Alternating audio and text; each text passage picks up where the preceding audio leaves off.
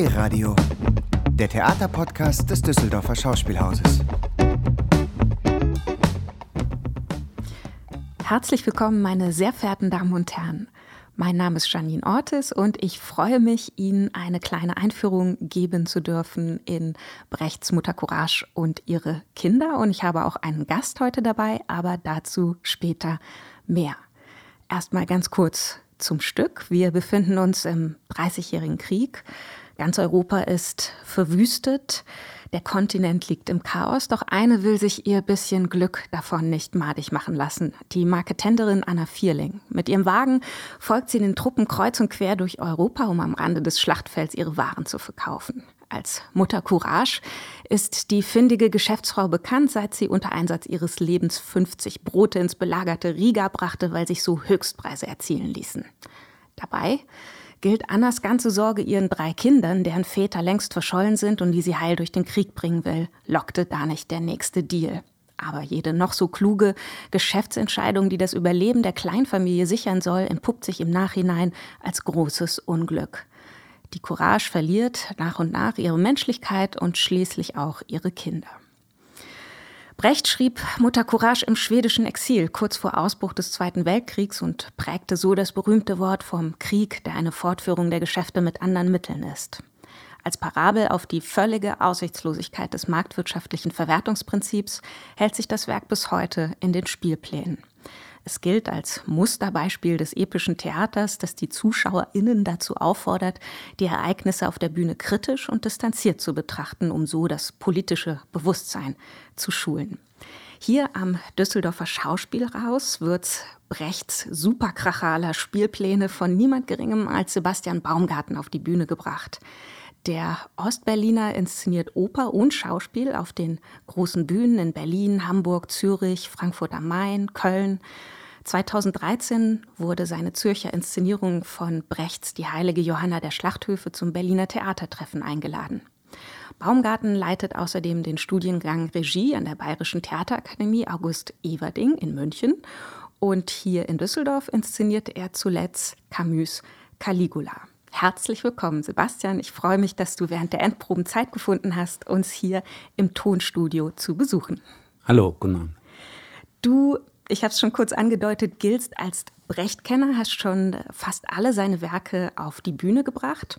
Was reizt dich denn eigentlich an dieser sogenannten Technik des epischen Theaters, die ja in Mutter Courage geradezu idealtypisch verwirklicht wurde, zumindest wenn man Brechts eigenen Aussagen Glauben schenken darf?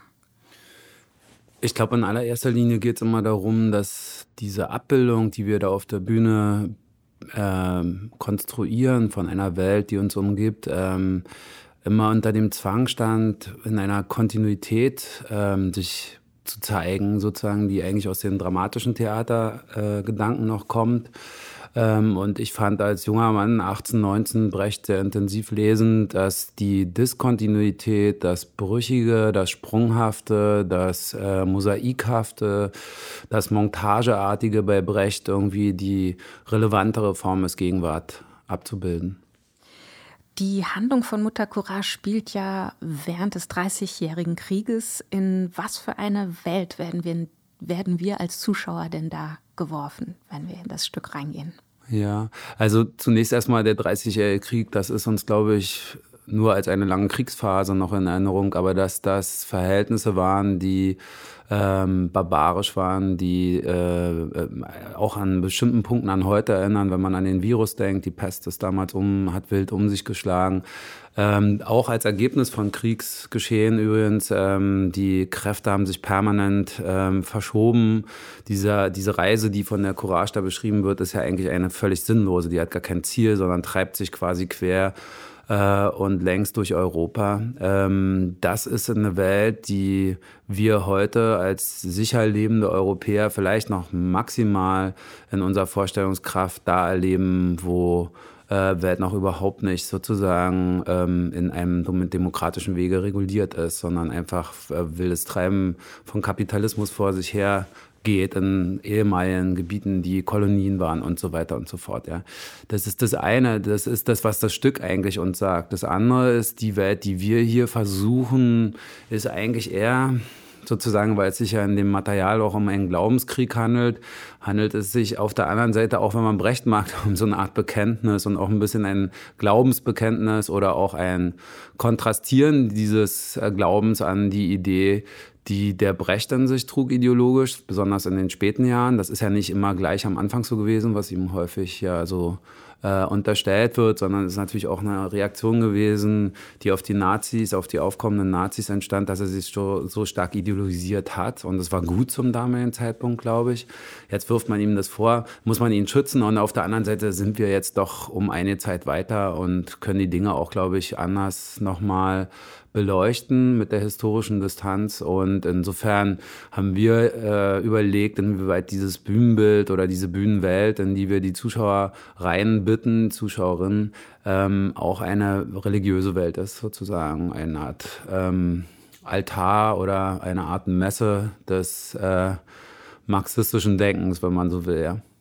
Und kommt denn mit der Religiosität mit ähm, ja, der Messe, dem Heiligen, auch die Tragödie zurück, weil eigentlich ist doch die Mutter Courage in ihrer Grundanlage eine zutiefst zerrissene Figur, wie wir das eigentlich nur ja, von ganz klassischen Tragödien kennen. Ja, ja, das ist auch das Muster, was der Brecht durchaus will. Ne? Er sucht in seinen Figuren den tragödischen Konflikt, den dramatischen Konflikt. Äh, das heißt, einen nicht leicht einfach äh, durch eigenes Handeln oder Tun auflösbaren Widerspruch zur Gegenwart, sondern tue ich das eine, verliere ich das andere tue ich das andere, verliere ich das eine. In diesem Wechselwiderspruch bewegt sich diese Figur, also zwischen ihrem Geschäftsleben und ihrem Überleben im Krieg mit ihren Kindern. Und äh, will man das Überleben sichern, muss man Geschäfte machen, diese Geschäfte wiederum aber verhindern, dass die Kinder weiterleben können. Und das ist einfach ein klassisch tragödischer oder dialektischer äh, Widerspruch. Ne? Und glaubst du, das ist auch der Grund dafür, warum die Mutter Courage so als Figur nicht tot zu kriegen ist, immer wieder sympathisch gefunden wird. Im, also ich glaube auch ganz ähnlich wie Puntila und sein Knecht Matti, also Puntila, der ja der Kapitalist ist, so wie auch Mutter Courage eine Kapitalistin ist, aber man kann sich dessen kaum erwehren, dass man diese Figur mag. Mag die Schauspielerin das auch noch so kalt und ähm, kritisch anlegen? Glaubst du, das hängt damit zusammen, mit diesem tragödischen Konflikt? Ja, ja, sie befinden das glaube ich schon. Also weil sie ist eben nicht gut oder böse, sondern sie ist eben in einem Konfliktfeld und das antizipiert man und das versteht man und daraus äh, kann man auch ihr Handeln, wenn es auch teilweise in den Tod der Kinder führt, äh, schon irgendwie nachvollziehen. Es ist nicht so, dass die Schritte, die sie da tut, unlogisch wären, sondern die sind erstmal nachvollziehbar logisch. Ähm, an manchen Stellen in ihrer Entscheidung zu zögerlich, an manchen Stellen zu harsh oder so. Das kann man ja dann von außen auch beurteilen. Das wollte Brecht ja auch. Es ging ja nicht darum, was erzählt wird, sondern wie Verhältnisse gezeigt werden und äh, diese Konflikte gelöst oder auch entstehen können sozusagen. Ähm, und insofern glaube ich, das wird die Figur immer ähm, sagt man, identifizierbar machen. Das glaube ich schon. Auf der anderen Seite muss man auch noch ein bisschen sehen, dass diese Heroenschaft natürlich bei einem vorwiegend, sage ich jetzt mal, behauptet, äh, bürgerlich-linken Publikum, was im Theater geht, auf einmal so eine Figur dann die Ikone historisch auch war für so eine Sozialisation von Theater, ja, sozusagen. Also das ist eine Figur, das ähm, die gibt es auch im Film oder gibt es auch in der Literatur, wo man sagen kann, das ist eigentlich das erste Mal, dass man weg von diesen hochbürgerlichen Figuren eine proletarische Figur zum, zur Zentralfigur erhebt, finde ich auch nochmal anders als bei Punti da tatsächlich irgendwie. Ähm, und ähm, ich glaube, dass das ähm, dazu führt, dass man, äh, dass man mit der Figur bis heute breitere Schichten sozusagen ins Publikum ziehen kann. Ja. Dann glaube ich auch, es ist ein Schulstoff, das kommt dazu. Also das, ist, das Interesse kommt auch aus diesen Dingen. Ja. Brecht hat ja durchaus dazu beigetragen, dass dieses Theaterstück und diese Figur so ikonisch wurden. Es er hat es selbst inszeniert am Berliner Ensemble und hat dann ein Modellbuch erstellt mit Fotos jeder Szene und genauer Beschreibung, wie das abzulaufen hatte. Wir haben uns zu Beginn der Proben damit beschäftigt. War das für dich, äh, hast du Bekanntes entdeckt oder auch Neues in dieser Beschäftigung? Also interessant war tatsächlich, in welcher Konsequenz er jedes Element des Theaters, äh, die Figuren, das Schreiben, äh, das Licht, die Musik in allen Belangen genau und sehr konsequent beschreibt, was er eigentlich möchte.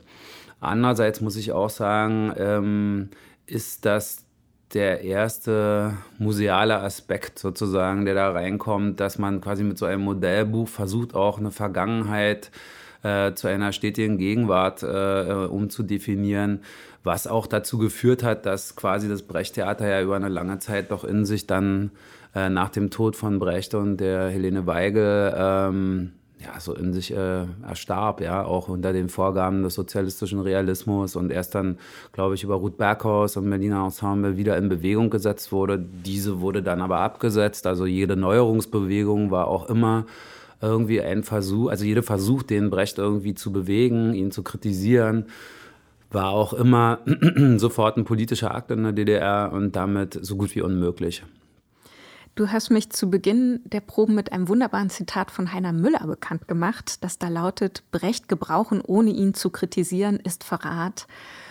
Wo kritisierst du denn Brecht, wenn du jetzt auf die Probenwochen zurückschaust? Gibt es da Punkte? Also wenn man unter Kritisieren versteht, dass man sich ernsthaft mit den Haltungen des Autors auseinandersetzt und äh, überprüft, inwieweit sie eine Gültigkeit für Gegenwart haben, dann würde ich sagen, äh, sind es diese natürlich ideologischen ähm, äh, ähm, Setzungen, von denen er ausgeht in seinem Stück sozusagen, die auf eine damals andere Realität getroffen sind. Und ähm, da sich diese Realität heute verändert hat, in vielen Belangen, gilt es natürlich auch, diese Ideologeme, die da drin stecken, zu hinterfragen und äh, durchaus auch zu kritisieren, sozusagen. Aber das nicht mit dem Versuch, den Autor äh, zu beschädigen, sondern ihn ähm, sozusagen auf seine Geräumigkeit zu überprüfen, würde Müller sagen, ja. Ähm, auf seine Geräumigkeit hin auf die Gegenwart. Denn in seiner damaligen Zeit hat er sehr gut funktioniert. Ob er heute nur noch als Museum funktioniert oder auch quasi die Fabel und auch die Figuren geräumig genug sind, dass sie in unsere Gegenwart sich ähm, reinrufen, sozusagen, das ähm, muss dann auch ein bisschen der Arm zeigen, ob uns das gelungen ist. Ne? Wir haben ja eine Strichfassung des Textes erstellt und äh, ja, ungekürzt werden das sicher ja an die drei Stunden. Jetzt sind wir ungefähr bei knapp zwei Stunden mit dem Abend. Was hat dich denn angeleitet beim äh, Streichen? Also hast du gemerkt, welche Sätze funktionieren in der Gegenwart, welche nicht? Ein Aspekt. Der zweite ist, dass der Brecht natürlich noch auf ein sehr großes, äh, eine sehr große Personage immer ähm, zurückgreifen konnte, wenn er sein Theater gemacht hat. Das ist im heutigen Theaterbetrieb gar nicht mehr möglich. Äh, auch die Brecht-Erben haben nach und nach quasi Besetzungs... Ähm, äh, Überlegungen ähm, zu, ähm, zugestimmt, weil sie einfach gesehen haben, dass man nicht mit 30 Leuten inzwischen so ein Stück besetzen kann, sondern so ein Ensemble, um den Autor auch als Autor zu halten im, in den Spielplänen, doch dann mit sieben oder acht äh, Darstellern und Darstellerinnen einfach zu bewältigen. Und an der Stelle fängt schon mal die erste praktische Notwendigkeit an. Die zweite ist, dass wir momentan in Zeiten von Corona natürlich auch eine gewisse Spielzeitlänge vorgegeben haben. Das heißt, wir können gar nicht jetzt einen Drei-Stunden-Abend machen, es sei denn, er hätte eine einstündige Pause, was ich nicht zumutbar finde. Und auch nicht notwendig, um ehrlich zu sein. Und dann ähm, ist auch ein Aspekt sozusagen, wenn man die Zeit von Brecht nimmt, das Tempo der Zeit vielleicht damals anders gewesen. Zu seiner Zeit ist sein Theater bestimmt schnell gewesen und hochintelligent und schnell umschlagend. Ähm, für heutige Verhältnisse aber schon wieder in gewisser Weise langsam und ausführlich. Und ähm, diese Beschleunigung ähm, oder die Verknappung, die dafür da sein muss, dass man den Texten, die wichtig sind, Raum gibt, ähm, die ist immer auch ein Grund dafür zu streichen. Bonusfrage. Das Kapital ist nicht ewig, sagt Marx, sondern historisch. Also das kann man ja vielleicht so sagen, ist eines der Grundanliegen von Brecht auch gewesen, zu zeigen, dass nicht das Schicksal der Mutter Courage begründet ist dadurch, dass die Natur des Menschen schlecht oder böse ist, sondern es ist ein von Menschen gemachtes gesellschaftliches System, das zu diesen Ergebnissen führt. Nun kann ich mir vorstellen, wenn man sich als Regisseur mit Brecht beschäftigt, dann erwartet man ja immer, dass eine Gegenposition formuliert wird. Aber nach so und so viel Hunderten von Jahren Kapitalismus kann einem da überhaupt noch irgendeine Gegenposition einfallen oder muss man sich von diesem Anspruch wegbewegen? Ja, es gibt ja so eine Tendenz zu so einer Art ähm, Akzeptanz von Kapitalismus momentan, weil er versuchsweise sozial äh, sich sozialer generiert als früher, weil er versuchsweise auch ökologischer anfängt zu denken und so weiter und so fort. Das finde ich ganz schwierig sozusagen, weil das führt eigentlich am Ende nur zur Akzeptanz sozusagen des Systems, was an sich aber in sich als seine eigene Logik gar auf Mehrwert angewiesen ist. Also das heißt, da, wo ich Leuten etwas wegnehme, bleibt für andere Leute weniger. Das kann nicht anders gehen, sozusagen, ja. Ähm, ich habe darauf nicht wirklich eine Antwort, außer wenn man sich jetzt nochmal so äh, mit existenzphilosophischen Überlegungen beschäftigt, die nicht meine unbedingt sind. Also für mein Überleben im Alltag ist eine systemtheoretische oder Foucault'sche Position relevanter. Aber wenn man auf diese Zukunft guckt, dann finde ich immer interessant, alle Aspekte, die dazu führen, in der Existenzphilosophie, also Jaspers oder, oder die Franzosen, Sartre und so weiter, zu gucken, ähm, inwieweit wir diese Widersprüche, in denen wir drin sind, sozusagen stärker an uns rankommen lassen müssen, transzendieren sozusagen unter Umständen hin zu einer anderen Entwicklung von Gesellschaft oder im Individuum zunächst erstmal, ähm, die, die uns gar nicht so ein Modell geben, was sich aus einer Logik von heute als Folge erklärt, sondern die unter Umständen einfach äh, tatsächlich ähm, mit einer anderen inneren Position zu tun haben werden, sodass man kein Interesse daran hat, diesen Mehrwert unmittelbar generieren zu müssen, sondern ähm, zu gucken auch, wie wir das schaffen, dass wir Tiere, Pflanzen, Gegenstände, shintoistisch gedacht, äh, und uns Menschen irgendwie als eine Art Netzwerk verstehen, die gegenseitig voneinander abhängig sind. Und das ähm, ist momentan nicht der Fall. Wir leben halt einfach in einer Zeit, die ähm, immer noch in der Dominanz äh, äh, des Menschen gedacht ist sozusagen und programmiert ist, also so wie wir sie uns gestalten. Und in dem Moment, wo wir lernen, die anderen Perspektiven mit einzunehmen, werden wir vielleicht auch vorsichtiger werden, weil wir merken, dass diese Ressourcenausbeutung, die da stattfindet momentan, zu unseren Gunsten am Ende gegen uns zurückschlagen wird. Und ähm, selbst wenn es nur dieser Eigennutz ist, der dazu führt, dass man irgendwie ähm, äh, in Veränderungen sich bewegt, ähm, wäre es sinnvoll, weil dann könnte eine Alternative zu einem Modell entstehen, was wir jetzt Kapitalismus nennen und nicht wissen, was das in Zukunft sein kann. Sebastian, ich danke dir für das Gespräch mhm. und Ihnen, liebe Zuhörerinnen und Zuhörer, wünschen wir einen spannenden und interessanten und anregenden Theaterabend mit Brechts Mutter Courage und ihre Kinder. D-Radio, der Theaterpodcast des Düsseldorfer Schauspielhauses. Im Netz unter www.dhaus.de und auf allen gängigen Streaming-Portalen.